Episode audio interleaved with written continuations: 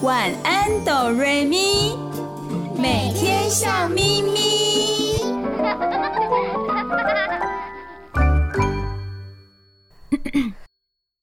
准备好了吗？我们要开始喽！预备备，开始。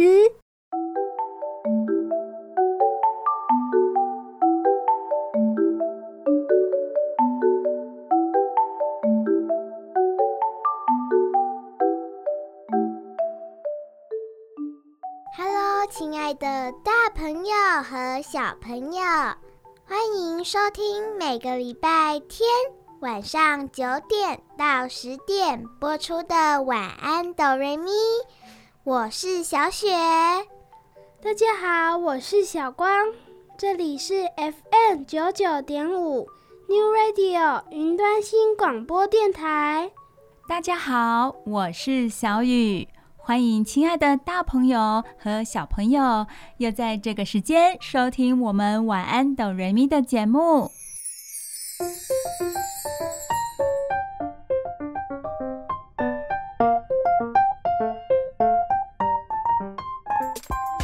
今天我们就要讲到运动。可以让我们的身体健康强壮之外呢，对于很多小朋友来说是非常好的。为什么这么说呢？因为小朋友需要长高啊，每个年龄阶段都是非常重要的。说到长高，我们现在就要跟收音机前的大朋友、小朋友分享，在这世界上有一个国家。运动对他们来说可以说是全民运动，每一个人，无论是大朋友、小朋友，都非常喜欢运动。运动在他们的生活中已经变成非常习惯的事情哦。这是哪一个国家呢？荷兰。对，就是在荷兰这个国家，运动对他们来说非常的重要。也是全民运动哦，因为运动的关系，让荷兰人都长得很高。好，那么我们现在就来了解一下，为什么荷兰人的身高都很高，赢过很多很多国家的人民哦。我们来看看。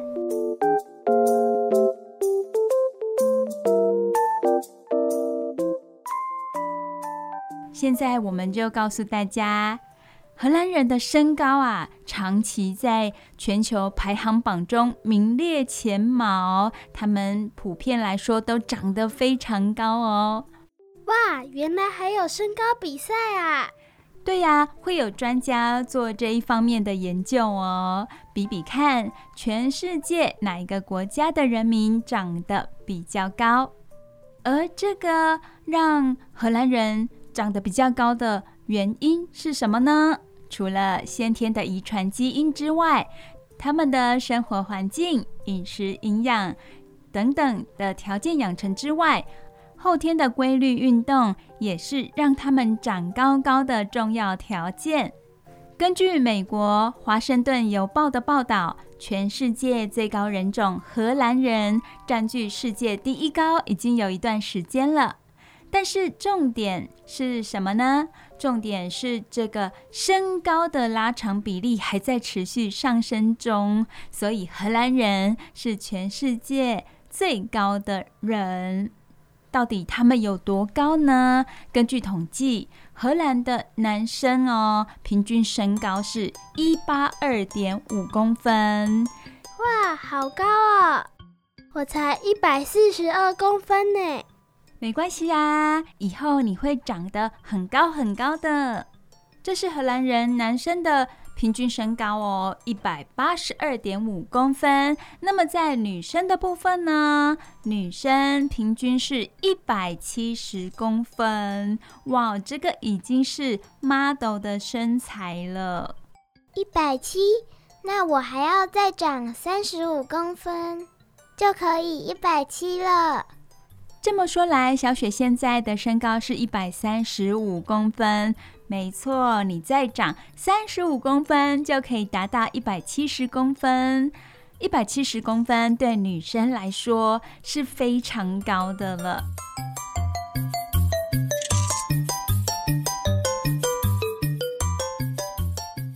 亲爱的大朋友、小朋友，你们知道吗？因为荷兰人不管是男生女生都长得很高，所以在荷兰著名观光景点的男生公共厕所就常常被观光客投诉哦。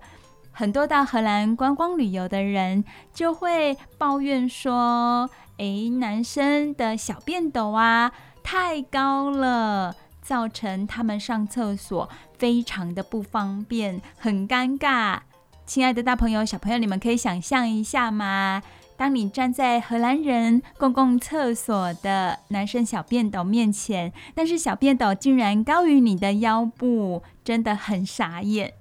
因为荷兰人太高啦，所以他们的小便斗也相对的做得比较高。那么，为什么荷兰人长得这么高大呢？先天的遗传基因、生活环境、饮食营养之外，运动对他们来说，一开始我们有说到，运动对他们来说很重要。而且有人观察到，荷兰的小朋友腿都很长，他们国家的全民运动实在功不可没。他们在小朋友很小的时候就开始让他们习惯运动喽。从几岁开始啊？该不会是三岁吧？没错，就是三岁哦。荷兰的小朋友三岁就要开始规律的运动了。什么运动呢？走路也是运动啊。大部分小孩一岁多就会走路了，甚至更早呢。我还不到一岁就会走路了。不是哦，小雨在这边说的不是走路，而是骑脚踏车。三岁耶，荷兰小朋友三岁开始呢，就要被训练骑脚踏车了。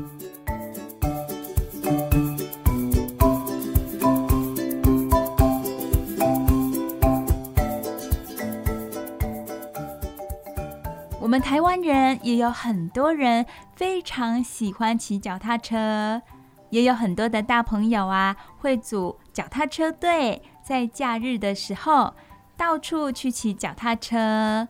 而大家知道吗？全世界的脚踏车王国就是荷兰哦，所有的荷兰人都拥有脚踏车。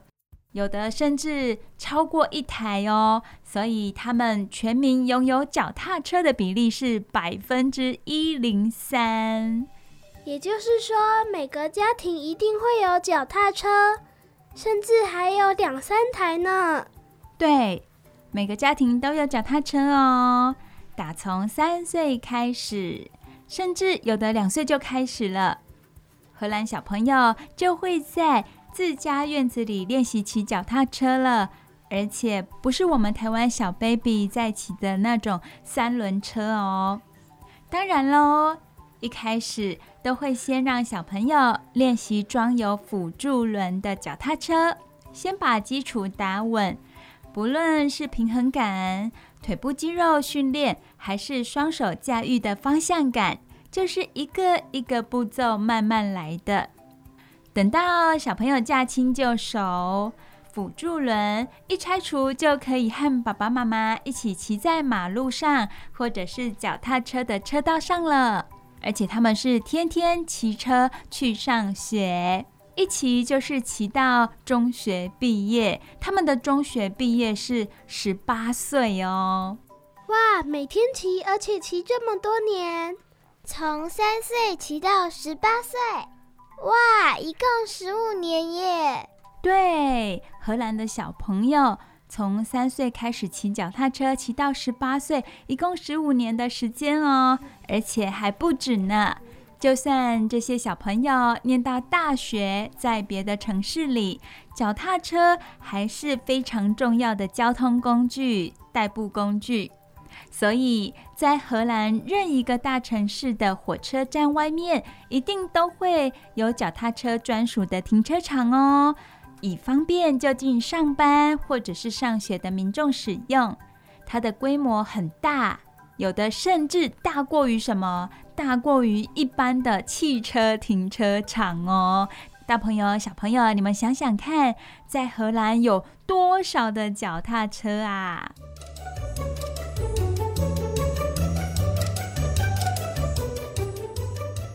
小雨，我想到一个问题耶，荷兰的小朋友不可能一台脚踏车骑十五年啊，三岁骑的脚踏车一定很小啊。小雪这个问题问得很好哦，当然喽，荷兰的小朋友不可能一台脚踏车骑了十五年啦，因为小朋友的成长速度非常的快。我来问问小光就知道了。小光，你现在还在骑你三岁、四岁骑的脚踏车吗？我是四岁开始骑脚踏车的。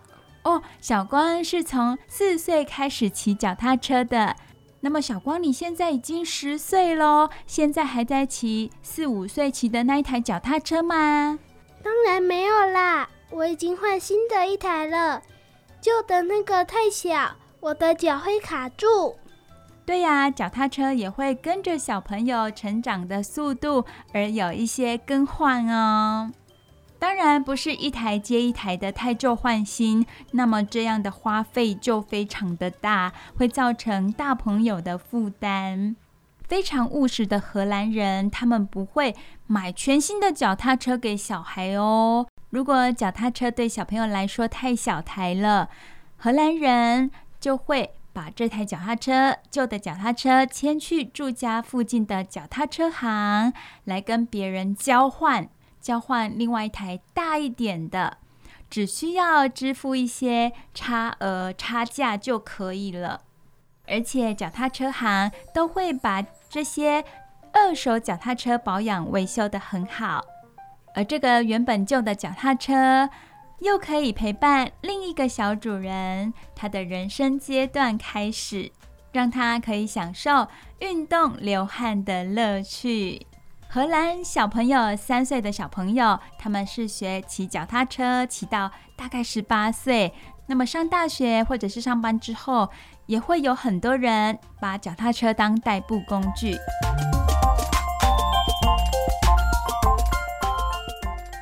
那么接下来到五岁的时候哦，荷兰小朋友五岁的时候会开始一个课程，运动课程。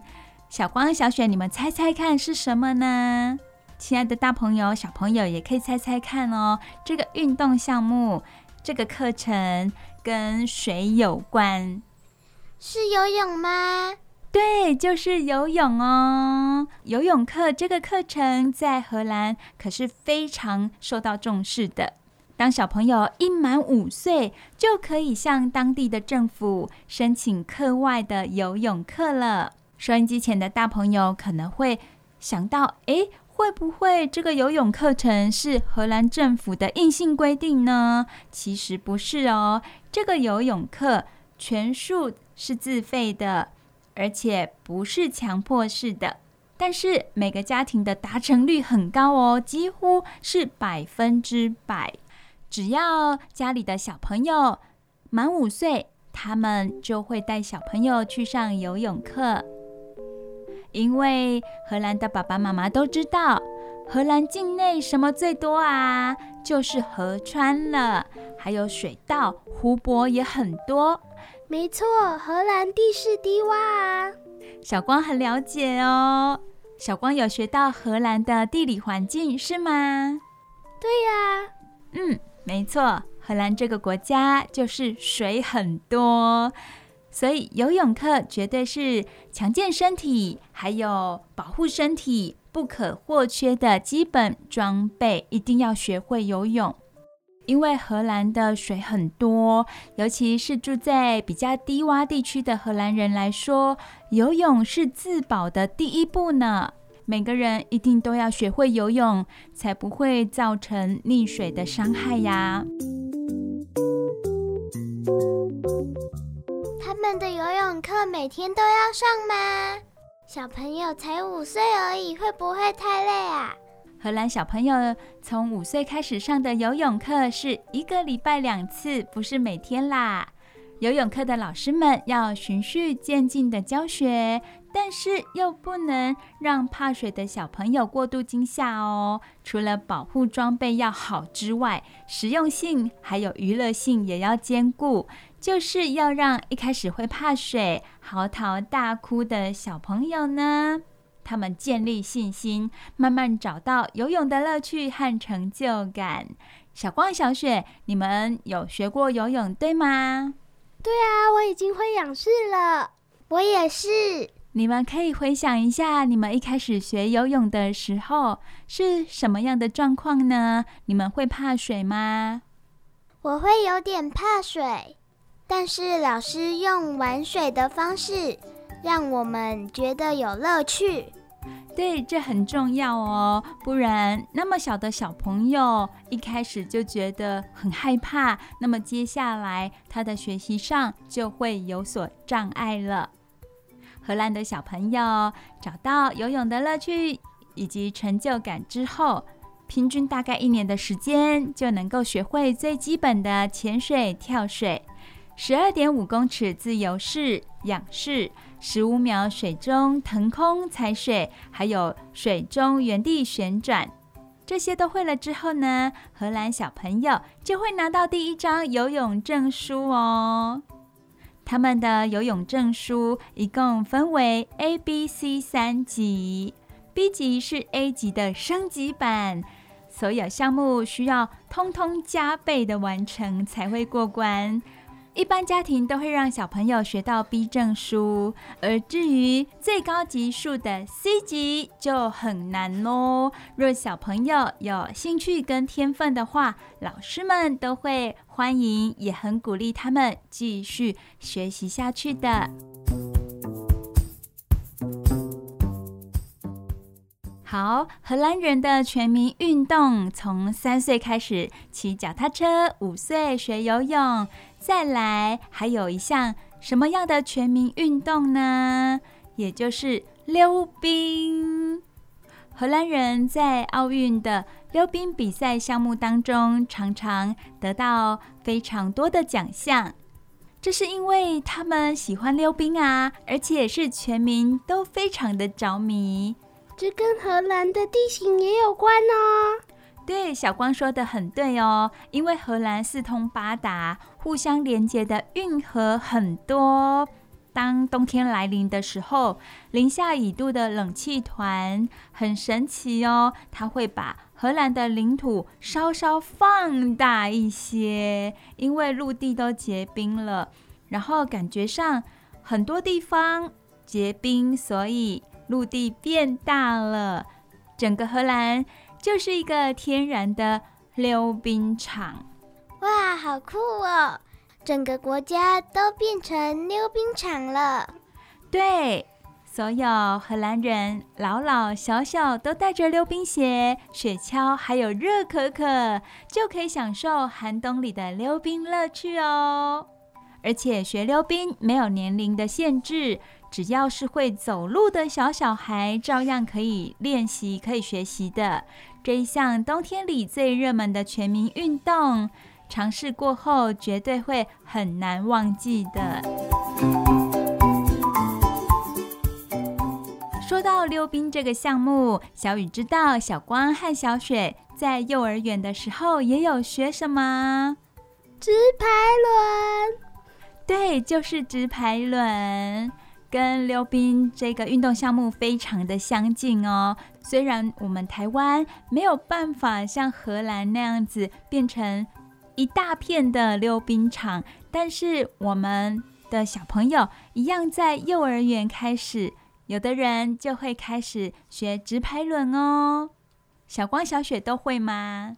有啊，我很快就学会了呢。那时候我很快乐。在学直排轮的过程中，你们有没有摔倒的时候呢？有啊，一开始常常摔啊。但是真正学会的时候，好不好玩？好玩。我觉得很拉风，很帅气，很凉快。溜直排轮的时候，我觉得烦恼都消失了呢。骑脚踏车是会吹着凉风，很舒服。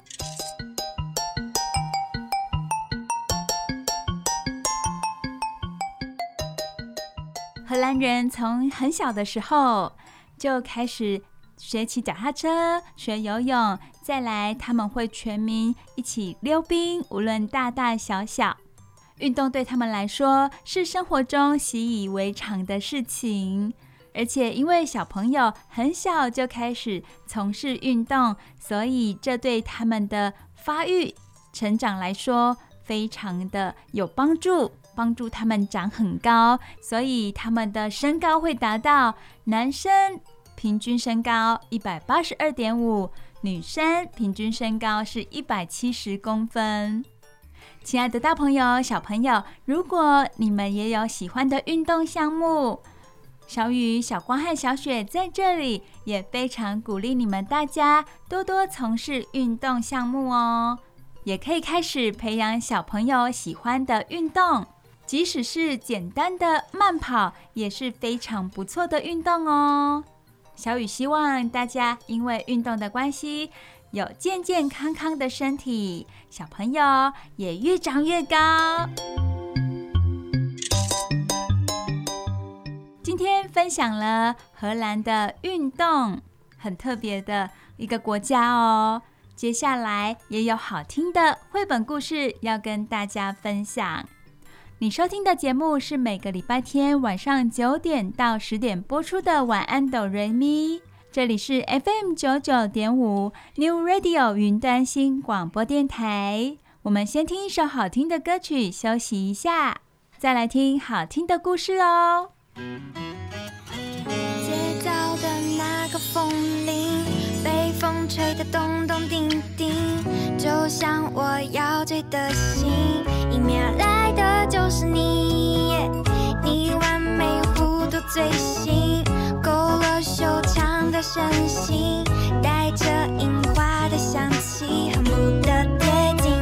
哦，对面那个男孩正步步走来，让我怎么能够不期待？是心动啊，糟糕，眼神躲不掉。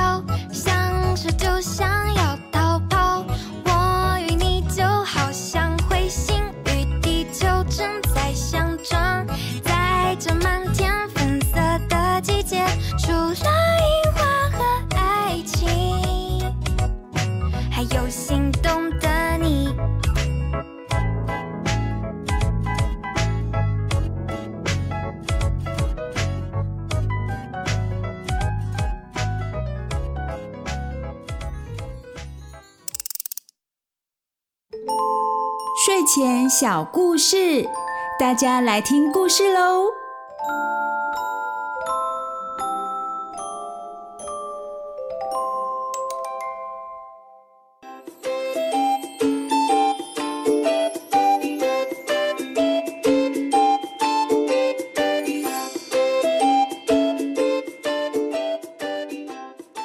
嗨，亲爱的大朋友和小朋友。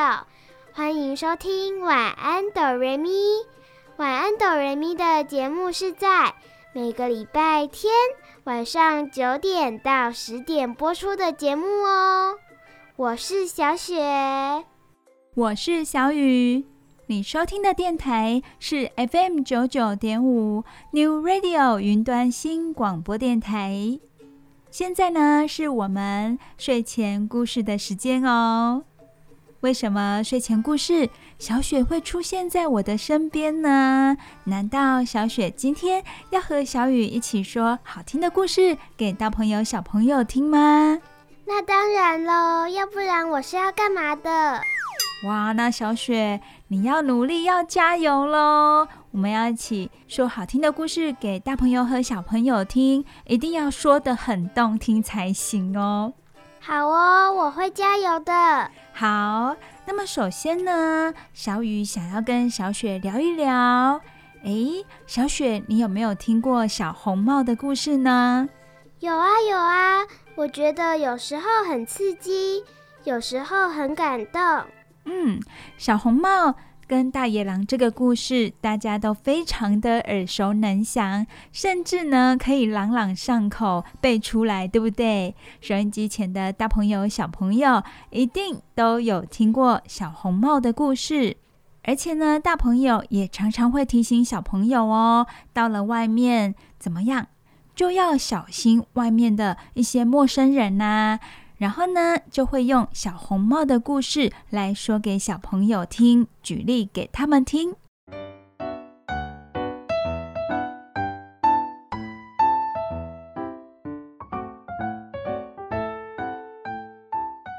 首先，在故事之前呢，请小雪大概的跟大朋友、小朋友说一下《小红帽与大野狼》故事的大纲概要好不好？大概是在讲什么呢？好啊。虽然大朋友小朋友都听过了，但是我们在故事的开头要先大概的介绍一下，待会进入故事的剧情当中，大家就知道我们在讲什么喽，比较容易能够理解。好，小雪，请你说说看，《小红帽与大野狼》的故事是在说什么呢？就是在说，有一天，小红帽的妈妈跟小红帽说：“外婆生病了，请小红帽拿一些水果啊、小花啊去拜访外婆。”于是小红帽就答应了。妈妈还提醒小红帽不要在路上逗留，也不要跟大野狼说话。妈妈在小红帽出门之前提醒了他好多好多哦，这些叮咛，小红帽有记住吗？一开始有，但是到后来他就忘记了。在路上有很多吸引他的东西，对不对？有漂亮的风景啦，美丽的花朵。最后呢，甚至连看到大野狼，他有没有赶快闪开呢？没有耶。他还跟大野狼讲外婆的事情，还有外婆住哪里也说了呢。哇哦，这些线索告诉了大野狼之后不得了，对不对？最后呢，让大野狼埋伏在外婆家，让外婆和小红帽的生命都受到威胁。好的，这就是小红帽与大野狼的故事哦。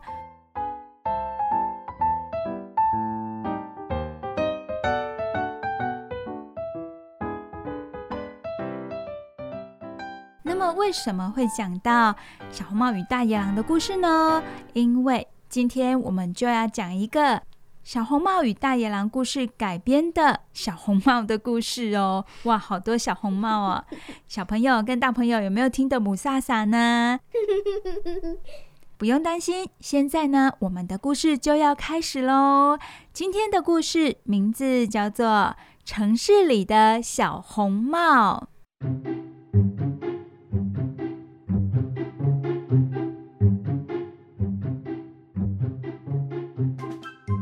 首先，我们先看到绘本故事的封面哦。来，小雪，我们一起看一下。请你告诉收音机前的大朋友、小朋友，书本的封面有什么呢？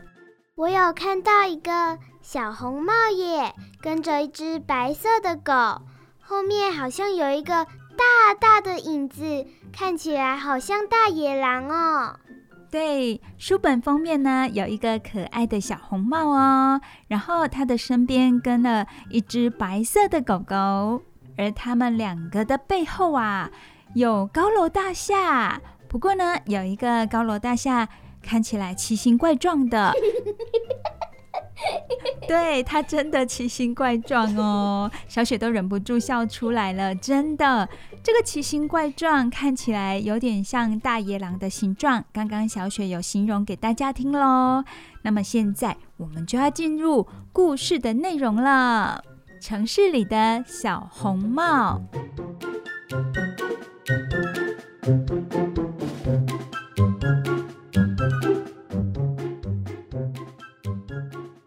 原本的小红帽与大野狼的故事是发生在乡间乡下，对不对？那今天呢，小红帽的故事是在城市里哦。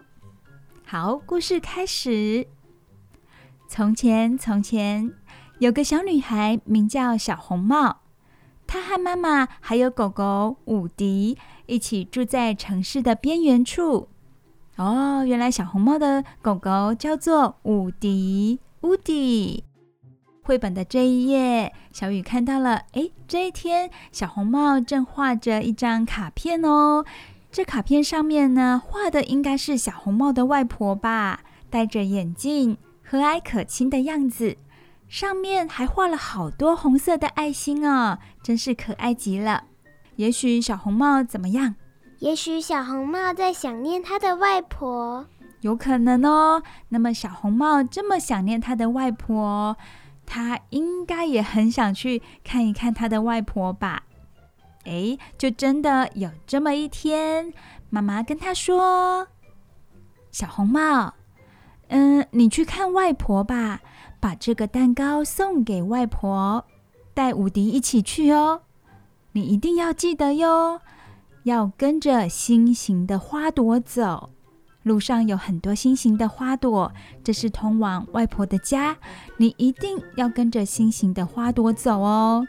好，我会记得的。小红帽很棒哦。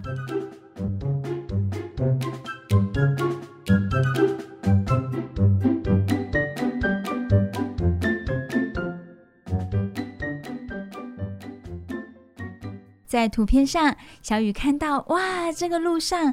城市的马路上啊，真的有心形形状的花朵哦，爱心形状的花朵是红色的。小红帽出发喽！哎，小雨，等一下，我看到这一页房子都四四方方的，但是只有一个房子有耳朵耶。嗯，你这么一说，小雨也看到喽。这一栋建筑物看起来怪怪的，有点像黑猫，又有点像大野狼。诶，这个可能是画家的一个重点哦。所以接下来我们看这本绘本的时候，要注意到除了小红帽之外，要去注意到其他旁边的东西哦，其他背景的部分也要留意一下。翻到下一页喽，小红帽出发了。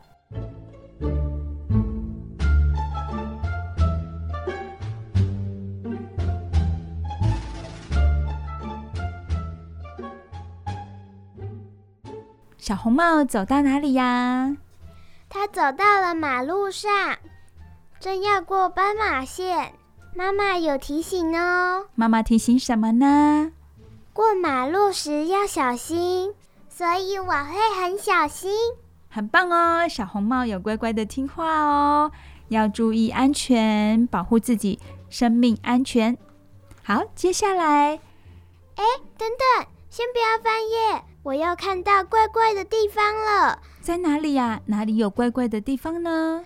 车子就是车子，为什么有一个像火车的黑黑的，但是它的前头是一个嗯，像大野狼、像猫类似的东西吧？诶，对耶，这个车头火车头啊，好像是狗狗的样子，又不是很像狗狗，反正它。就像一种动物，我也说不上来这种诡异的画面。我想这是绘本作家故意画出来的，提醒小朋友：诶，这个地方要注意一下喽，可能有一些危险。那么小红帽都有注意，所以现在我们都不用担心小红帽哦。小红帽继续走呀走的，它有沿着爱心形状的花朵走哦，很棒哦。妈妈还提醒他什么呢？要走大马路，别跟任何人说话。对，这些是妈妈的提醒哦。小红帽都有做到呢。诶，他的墙上呢，有一个大野狼的黑影，诶，好像在看着小红帽呢。还有还有，我有看到哦，公车站牌的上方，屋顶好像有眼睛呢。嗯，看起来也好像大野狼的样子哦。在公车站牌等候公车的人呢，他们有没有抬头看小红帽呢？好像没有哦。对，他们都没有，各自都看着自己的手机。当然喽，小红帽也没有跟他们说话。接下来，小红帽走到哪里呢？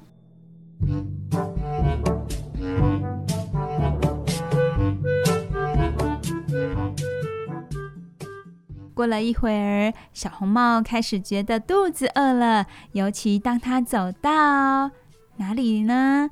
这里应该是一间素食餐厅。有什么？有汉堡、薯条和可乐耶！但是我好像发现了怪怪的地方。看到了大家都在享用美味的套餐，小红帽他说什么呢？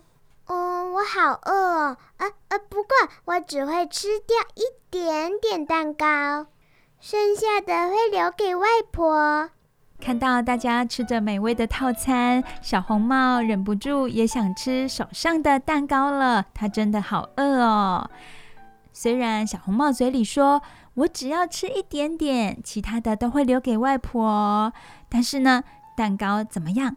实在是太美味了，小红帽啊，一不小心就把蛋糕全部都吃光了。连在身边的狗狗伍迪也捂着眼睛，他不敢相信自己的主人小红帽把要送给外婆的蛋糕全部给吃光了。这一夜，小雪有没有发现怪怪的地方呢？有啊，有啊。我发现牌子上面的可乐有一个图案，好像大野狼类似的东西，还有牌子上面有一双手呢。嗯，食物上面会有大野狼的图像，这很奇怪哦。难道是大野狼开的餐厅吗？还是告诉我们大朋友小朋友，这个素食餐厅啊，它的食物可能不安全哦？这些都有可能。然后呢，小红帽吃完蛋糕了，他继续往前走，要到谁的家啊？要到外婆家。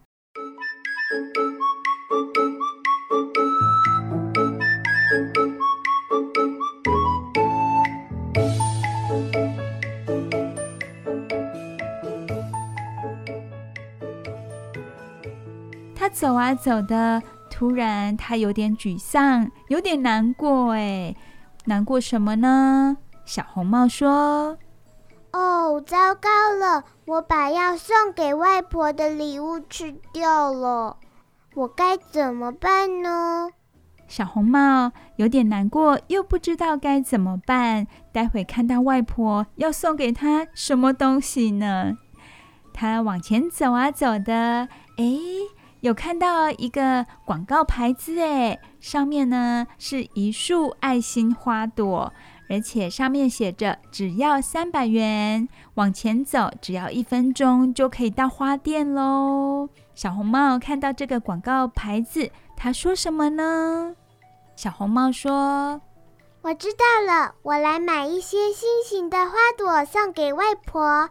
花店离这条路不远。”我一分钟就能回来。哦，小雨知道了。如果小红帽呢往前走，走到花店，它就会离开原本的路线喽。原本的路线呢是要按照爱心形状的花朵走。不过，如果到花店的话，就远离这些路线了。哎，小雨，我发现一个问题，好奇怪哦。如果小红帽想送给外婆心形花朵，它其实只要在路边的就好啦，而且不用花三百块哦，免费的。我也想过这个问题耶，小雨也想过哦。过啊，我在想。这些红色的花朵其实是指引他回家的路，诶，如果被他摘了，他就不知道回家的路了。所以小红帽没有动路边花朵的脑筋哦，他并没有想去摘路边的花。这是小雨的猜测。那么小红帽到底有没有到花店买花呢？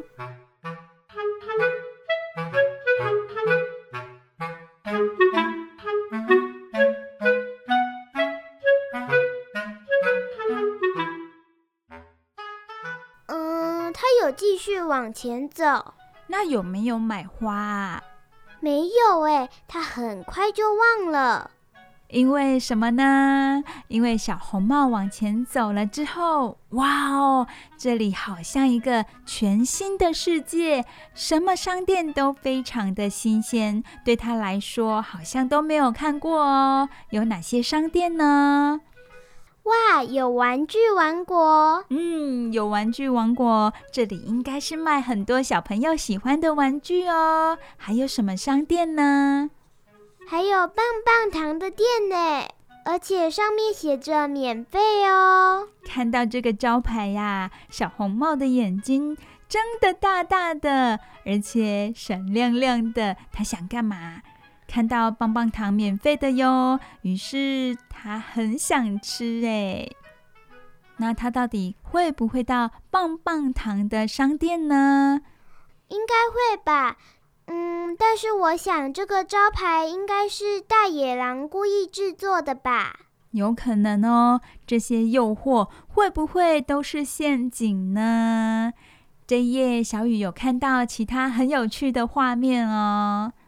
我也有看到，小红帽走的那一条路，好像两只粗粗的手哦。黑黑的、毛毛的，还长了尖尖爪子的手，对不对？很像谁的手啊？大野狼的手。哦，好像到处都有大野狼的身影哎。可是小红帽有没有发现呢？他好像没有看到的样子。对，他只在意呢一些吸引他的东西，像是玩具啦，或者是棒棒糖。那么棒棒糖招牌的旁边还有很有趣的地方哦。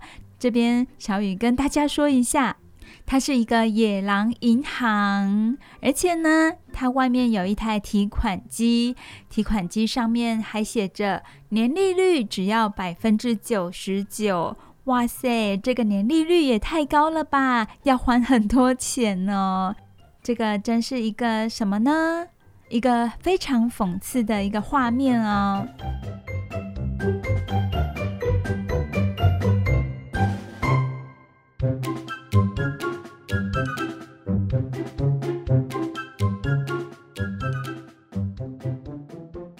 刚刚说到小红帽看到棒棒糖的招牌啊，他就继续往前走喽。他真的继续往前走了，走啊走的，他看到了玩具商店。就是刚刚我们说的玩具王国，哇！橱窗里有好多漂亮的玩具哦。小红帽看着看着，发出了惊叹声：“哇哦！”又往前走，他看到了其他的玩具。他说：“哦。”好可爱的小红帽哦，他真的经不起一些诱惑哦。那最后呢，他来到了棒棒糖店。哇，棒棒糖店呢，出现了一只黑色的毛茸茸的手，拿着一只棒棒糖送给了小红帽，而且小红帽还可以免费吃甜甜圈呢。小红帽吃着吃着，发出了惊叹声：“嗯。”小红帽享受着手上的棒棒糖，他忘记了什么事啊？他忘记要去外婆家了。不过他现在还没有想起来哦。对，他忘记他是要到外婆家哦，而且他连什么都忘记了。妈妈的叮咛，对不对？妈妈说不要逗留，但是呢，这些非常诱惑的东西，他都忍不住，他忘记了。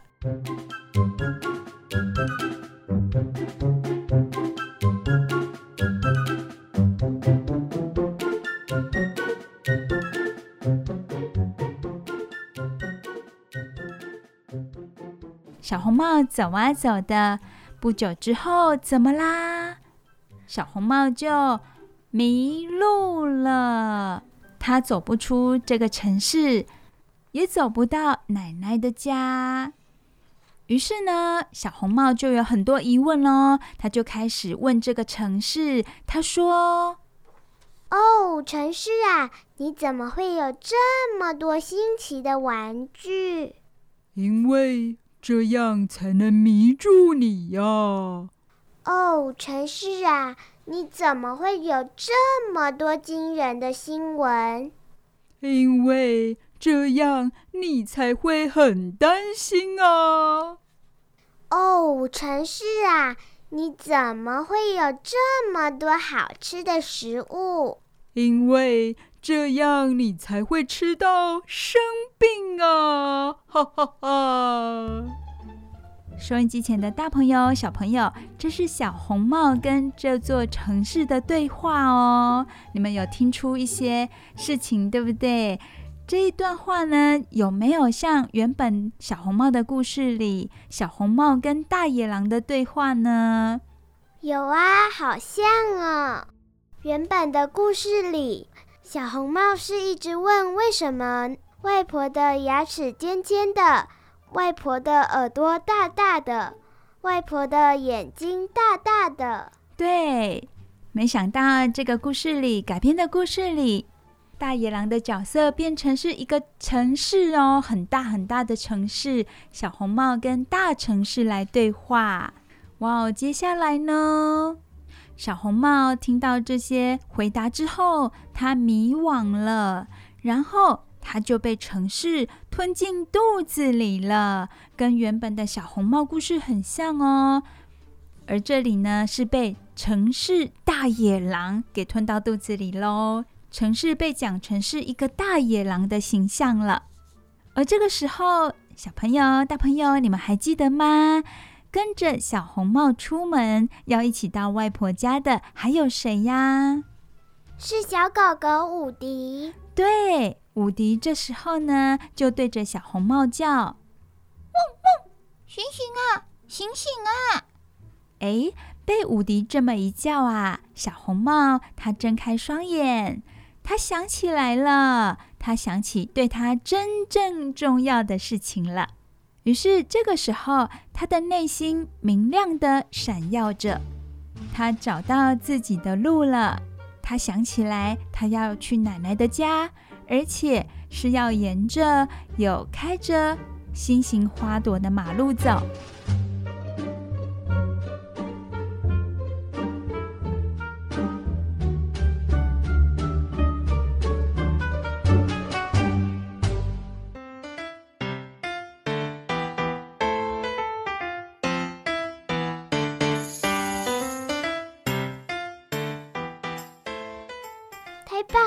幸好有小狗狗伍迪，对，还好有小狗狗伍迪的帮忙哦。小狗狗伍迪就像小红帽一个很好很好的朋友，提醒他回过神呐，回过神呐，他有重要的事情。身旁如果有这样的朋友的话，真的很棒哦，在旁边提醒着你。好，小红帽接下来他的路线再也没有偏离方向了，他直直的走向外婆家。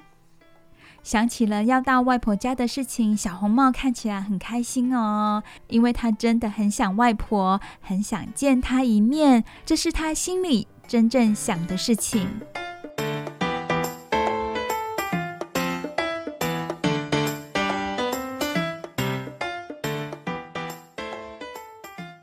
终于到了外婆家，小红帽对外婆说什么？哦，外婆，真对不起，我迟到了，我好傻，在城市里迷路了。外婆对小红帽说：“我懂，我以前也曾经被城市吞进肚子里。”外婆紧紧地抱着小红帽，然后跟小红帽说：“其实外婆自己以前也曾经被城市吞进肚子里哦。原来外婆以前年轻的时候也被城市里一些哇很新奇呀、美丽的东西呀、甜美的东西给诱惑过。后来呢，他们一起吃了外婆为小红帽烤的蛋糕，还聊了所有他们可以一起。”在城市里做的美好事情，哇，好可爱的画面呢！对呀，外婆跟小红帽开心的吃着美味的蛋糕呢。不是，我说的是另外一页哦。挂在墙上的照片里有一张图片很可爱，看起来应该是外婆小时候，她吃着棒棒糖，旁边还有一个黑色的影子。就好像小红帽刚刚遇到的情况。对，他以前也被城市吞进肚子里，这是真的哦。照片可以证明。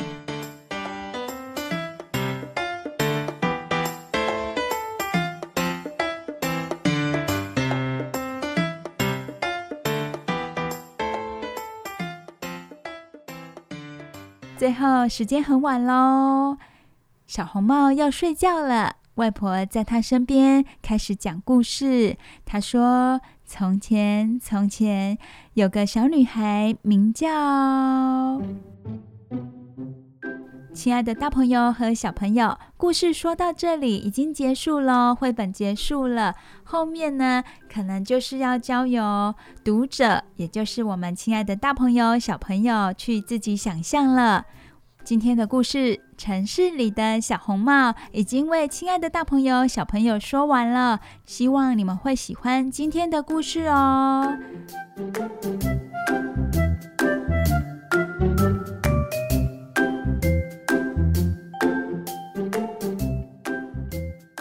我想问问身边的小雪，听完了今天的故事之后，你有没有一些想法、一些感想，可以跟收音机前的大朋友、小朋友分享呢？有啊，我们从小到大，除了爸爸妈妈给我们的物质生活之外，其实外面还有很多吸引我们的东西。对，没错。虽然我们身边有爸爸妈妈保护着我们，不过啊，这个城市这么的繁荣，这么的华丽，是有非常多的东西吸引着我们，诱惑着我们。这个时候呢，我们就要靠自己的定力喽。像故事中的小红帽，它有没有定力？没有，它一直被很多东西吸引。对，小红帽呢，它其实是没有定力的，因为它只是一个小朋友，所以有时候我们大朋友要去提醒小朋友，诶，这个东西对你来说是有害的哦，所以我们小朋友要小心，心里要记得爸爸妈妈的提醒，像是刚刚我们故事里说到的一朵花啊，它只要三百元，还有什么？棒棒糖是免费的，哇！棒棒糖对小朋友来说是充满诱惑的，那么甜美的东西，好想吃到哦。还有玩具，对不对？玩具店啊，也是很大的诱惑哦。对呀，但是我还是没有那么喜欢那些东西耶。如果是这样的话，真的太好了。有时候我们要想想。诶，这个东西对我们的身体是有好处的，还是坏处的？吃进身体里是非常重要的事情哦。所以我们要选择好的食物。然后呢，对于有一些诱惑，我们要想一想，我们做了一个决定之后，它的结果会是怎么样？如果你可以想见那是不好的，我们当然就不要去做咯，去拒绝这些外来的诱惑，要保持心里的什么？要保持心里的明亮的想法，正确的想法，这个很重要。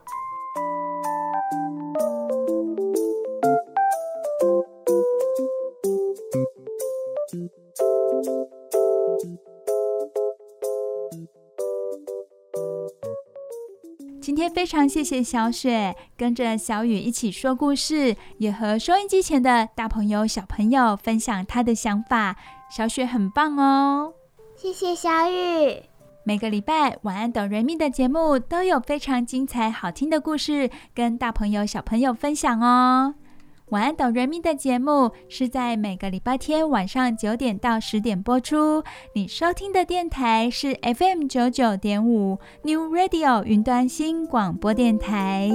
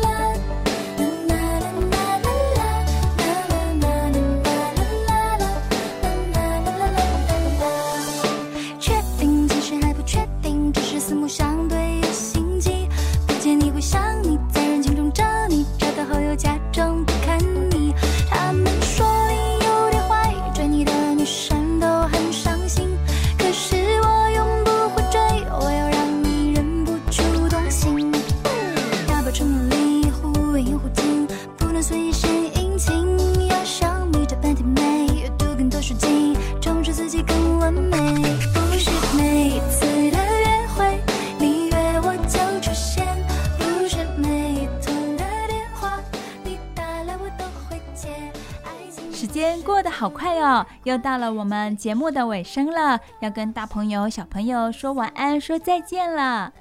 你收听的节目是每个礼拜天晚上九点到十点播出的《晚安，哆瑞咪》。今天收听《晚安，哆瑞咪》，接下来的礼拜一到礼拜六，相信你每天都会笑眯眯哦。感谢亲爱的大朋友、小朋友收听我们今天晚安等瑞咪的节目。下个礼拜天也记得要收听哦。小雨、小光和小雪爱你们哦！大家晚安，拜拜。大家晚安，拜拜。大家晚安，拜拜。每一次的约会，你约我就出现，不是每一通的电话，你打来我都会接。